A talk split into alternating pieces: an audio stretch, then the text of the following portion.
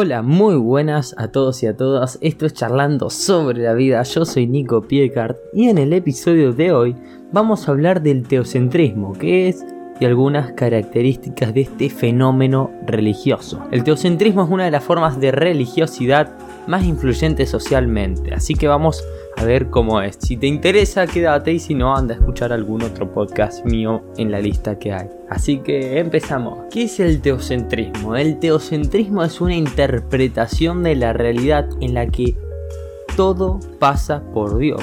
Como la misma traducción de la palabra indica, Dios Teo ocuparía el centro de todo el pensamiento sobre el universo mismo. Por lo tanto, todo lo que ocurre y la manera en la que ocurre, según el teocentrismo, sería por la voluntad de Dios. Incluso los descubrimientos científicos se atribuirían a unas reglas divinas, por lo que cualquier suceso o razonamiento encajaría con el teocentrismo, pues la explicación de que Dios lo abarca todo es válida en todo caso. Así, el teocentrismo explicaría desde la mera existencia de la Tierra, el cielo y las estrellas, incluso cuando sus planteamientos estaban errados, como la Tierra fuera plana, hasta la existencia de la propia vida y por supuesto también el comportamiento, tanto de los animales como de los propios seres humanos, cualquier evento sucedido fuera afortunado o trágico era parte del plan de Dios, de sus designos y por lo tanto estaba explicado por el teocentrismo sea básicamente todo lo que ocurre en este mundo, sea bueno o malo, que mate o no mate o que traiga cosas positivas o negativas, es parte de un plan por Dios y todo pasa por un Dios. El teocentrismo fue el pensamiento reinante durante la Edad Media en Europa, cuando la religión cristiana era indispensable de las propias monarquías que gobernaban en todos los países del viejo continente. El teocentrismo también se utiliza en esta época para establecer las distinciones sociales como una cuestión que obedecían a la voluntad de Dios, de manera que el pueblo llano, altamente influido por la religión, porque toda su vida giraba en torno a este Dios. Eso ellos no mostraron una, resistencia ante este plan divino. Eh, es una forma, yo creo que de adoctrinamiento, de filtrar la vida, es una interpretación de la realidad, como dije al principio. Es una interpretación de la realidad que todo pasa por el Dios y su plan. Pero ahora vamos a lo importante, vamos a hablar de cinco características del teocentrismo. Aunque ya hemos anticipado algunas de ellas, lo cierto es que hay una serie de características que explican claramente el fondo de este teocentrismo. Uno es el, creador, el Dios creador, la primera característica del teocentrismo es que afirma que Dios es el origen, de, el, origen del universo por completo y es la causa que hace que se mueva en la dirección en lo que hace. Básicamente afirma que Dios es el universo entero y nosotros seríamos parte como ese Dios, englobando también las propias conductas de los seres humanos. Por lo tanto, según el teocentrismo, cualquier acontecimiento estará dentro de los planes supremos de Dios aunque las personas no podamos entender su porqué.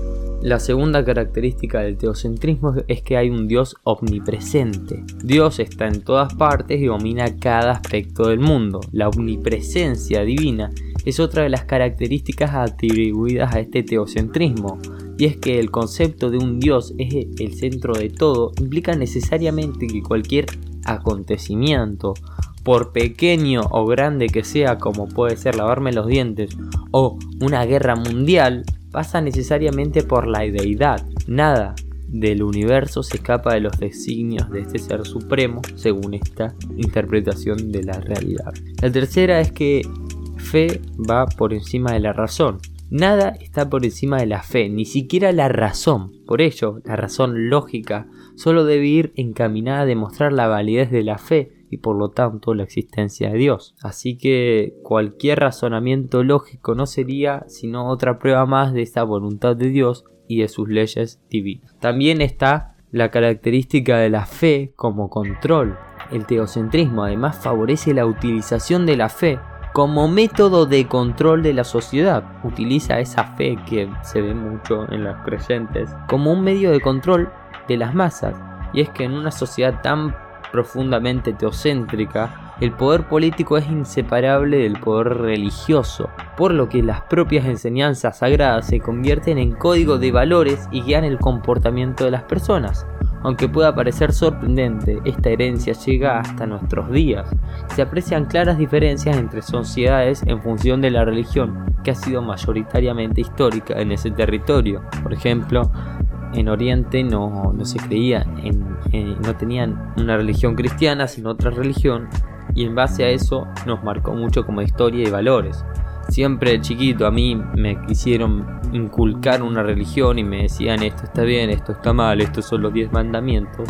Y yo de chiquito seguía eso hasta que empecé a cuestionar y ahora decidí que no sigo ninguna religión.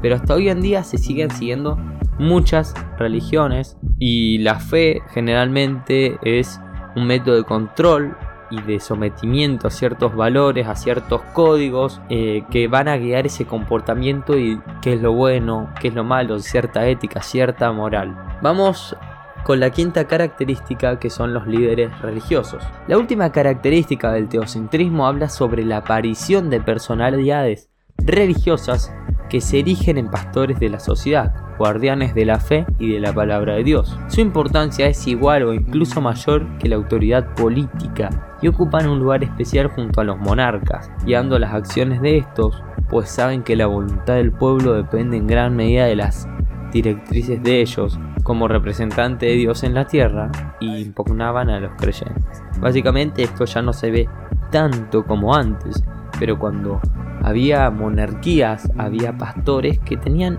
incluso más poder que el rey a veces, aunque no lo crean. Y por suerte se está, desde mi punto de vista y mi opinión, se está sacando este adoctrinamiento de que todo tiene que ser filtrado de cierta manera o visto de cierta manera y cada uno elige. Ahora vamos a hablar de la filosofía teocéntrica. Todos los estudios filosóficos desarrollados durante el medioevo respondían al corte teocentrista, como es lógico porque dominaba eso. Como máximo exponente de la filosofía de esta época encontramos a Santo Tomás de Aquino, teólogo italiano, con más con una más que prolífica obra en la que trató de explicar toda la realidad existente a través de Dios desde una perspectiva racional o lo que es lo mismo según la teología sistemática. Sus obras acerca de la metafísica fueron toda una referencia y mantuvieron su vigencia durante varios siglos. Una de las obras más importantes de Tomás de Aquino y que muestra el poder del teocentrismo es su teoría de, los, de las cinco vías.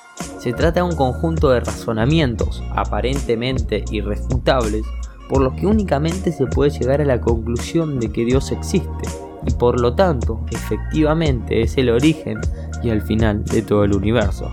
Lógicamente, posteriormente, surgieron algunas voces críticas que aseguraron que había errores importantes, incongruencias en estos razonamientos y que por lo tanto eran inválidos, no, eran irrefutables. La obra, la obra de Santo de Tomás de Aquino fue tan importante para el catolicismo de la época por sus magníficos argumentos para defender el teocentrismo que llegó a tomarse como referencia absoluta en instituciones como la propia Inquisición y el Concilio de Trento. Tal fue la importancia de su figura que tras su muerte no solo fue canonizado, sino que fue nombrado doctor de la Iglesia, un título reservado únicamente a las personas santificadas, que además han demostrado ser maestros en sus áreas de pensamientos, como fue Tomás de Aquino. Aunque los planteamientos hayan cambiado mucho desde esa época hasta ahora, la importancia de las obras de Santo Tomás de Aquino llega hasta nuestros días, e incluso algunas eminencias de la filosofía le consideran uno de los grandes referentes de la historia del pensamiento en la historia de Occidente. Bueno, vamos a hablar ahora de la presencia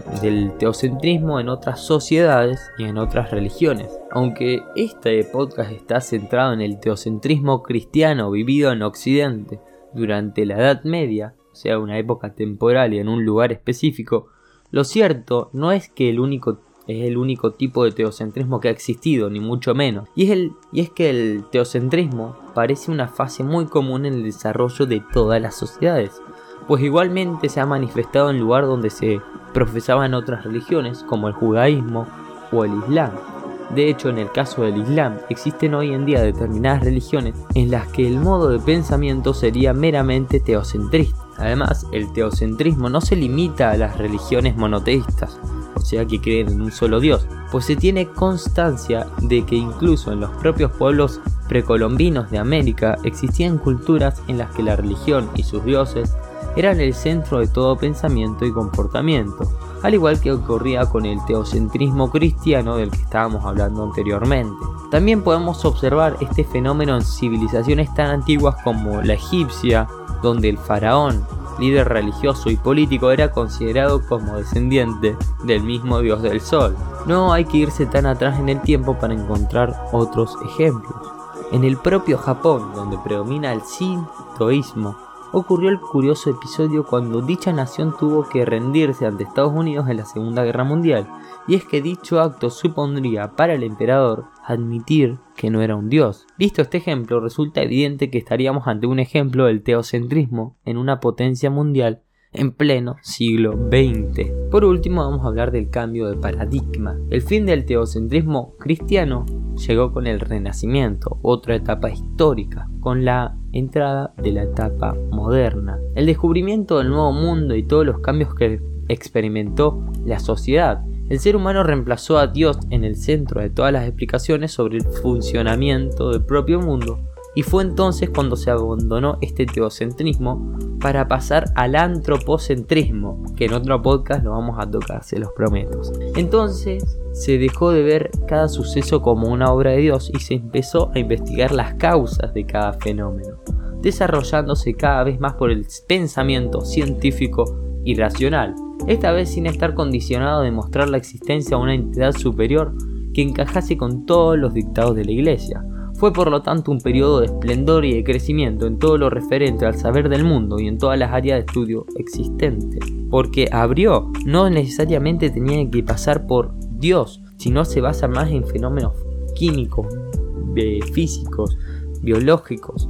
Ya empieza el pensamiento eh, científico y eso nos permite avanzar hacia donde estamos hoy en día, porque hoy en día hay un libre pensamiento, antes no lo había, era prácticamente el mundo teocentrista todo tenía que pasar por este Dios. Espero que te haya gustado el podcast, que hayas aprendido algo nuevo, que sé que por ahí no es tan interesante este tema, pero a mí me parece interesante y, saber cómo pasamos por esa etapa me deja saber que vamos cambiando cada vez más. Así que nada, si te gustó, compartí, dale me gusta y escucha los otros podcasts. Nos vemos en el próximo. Chao.